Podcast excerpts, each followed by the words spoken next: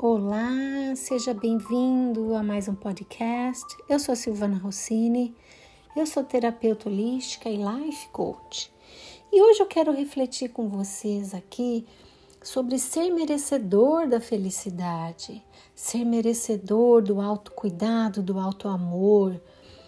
Entender que priorizar o que eu quero, o que eu busco para ser feliz é muito importante. Então eu queria deixar aqui alguns pontos para nós refletirmos juntos. Primeiro, você acha que quando você cuida de você, quando você se acolhe, quando você dedica tempo para você, para as coisas que você gosta e deixa de fazer naquele momento algo por outra pessoa, é um ato de egoísmo? Você acha que dar prioridade ao que você quer e deixar naquele momento de priorizar as outras pessoas é egoísmo? Pois eu tô aqui para te dizer que não é, não é egoísmo.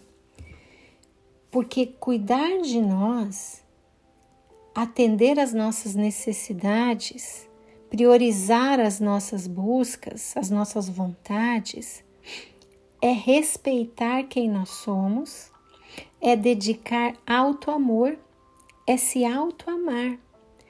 Porque quando eu dedico ao outro, partindo dessa fonte do amor que eu dediquei para mim, eu vou conseguir dedicar amor verdadeiro, tempo de qualidade, porque eu preenchi o meu pote.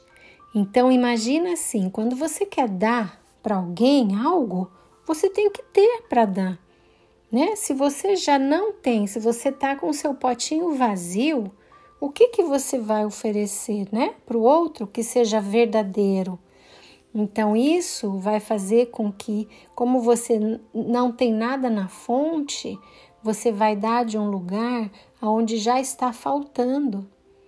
E isso vai fazer com que você se desgaste mentalmente, fisicamente e espiritualmente. E com o passar do tempo, você pode ficar infeliz, desanimado, desgostoso com a vida. Porque quando a gente faz dessa maneira, a gente no fundo ainda quer, a gente espera algo em troca, pelo menos gratidão. E aí às vezes não vem. Então isso faz com que a gente se sinta bem mal.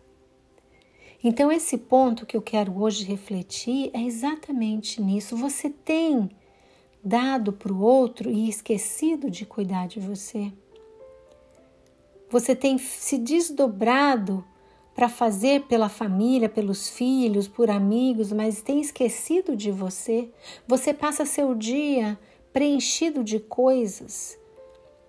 E quando você chega no final da noite, você está esgotado e aí você percebe que você não fez nada que era bom para você. Agora, um ponto aqui que eu quero deixar bem claro é que eu não estou dizendo que fazer pelo outro não nos preenche.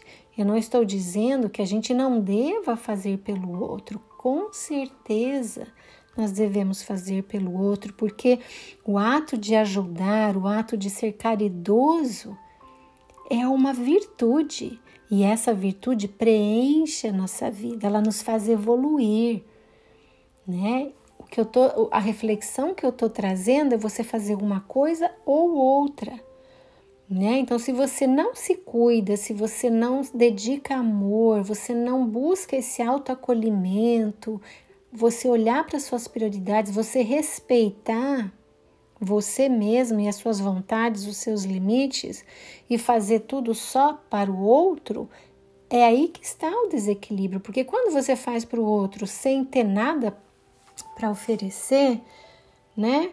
Será que você realmente está sendo caridoso? Então é nessa, é nessa situação que eu estou refletindo que nós podemos sim e devemos fazer para o outro, porque é bom demais a gente ajudar. O sentimento de gratidão recebido por alguém, ou a gente ter aquela, aquela sensação tão boa no coração de ter contribuído de alguma maneira com a vida do outro, isso é muito bom. Mas nós não devemos negligenciar a nossa própria vida, a nossa própria é, necessidade. Então, o grande convite para isso qual é? Equilíbrio. Né? Então, que eu possa priorizar, sim, as minhas vontades, as minhas buscas, as minhas necessidades, fazer tempo para isso, colocar tempo no meu dia a dia para cuidar de mim, do meu autocuidado. E ao mesmo tempo fazer pelo outro. A gente pode fazer as duas coisas. E eu te garanto que se você começar a dedicar um pedaço do tempo do seu dia para você, você vai ver que toda vez que você fizer algo por alguém, a qualidade disso que você vai oferecer é muito maior e vai te trazer ainda mais satisfação e ainda mais preenchimento. Então, a busca desse equilíbrio é fundamental. Porque na nossa essência divina que nós somos, nós trazemos em abundância os potenciais. Só que eu preciso acessar. O convite é que eu acesse a minha essência, que eu acesse o meu potencial. Né? E como que eu faço isso? Me dedicando a mim mesma. Então eu preciso do que? De tempo.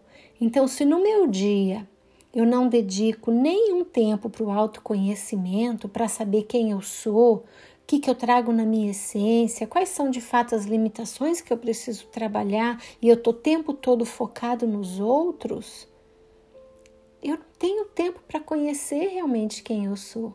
Então, às vezes, eu nem sei exatamente o que, que eu tenho para oferecer. Então, pensa nisso.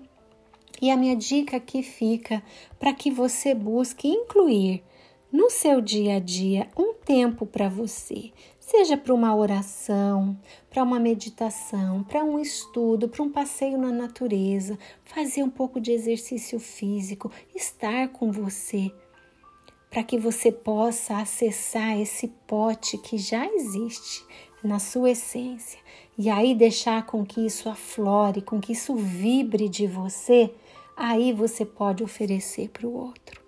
Então, autocuidado é um ato de auto-amor. E quanto mais nós nos cuidarmos, melhor nós vamos poder cuidar do outro. Então, essa é a reflexão dessa semana.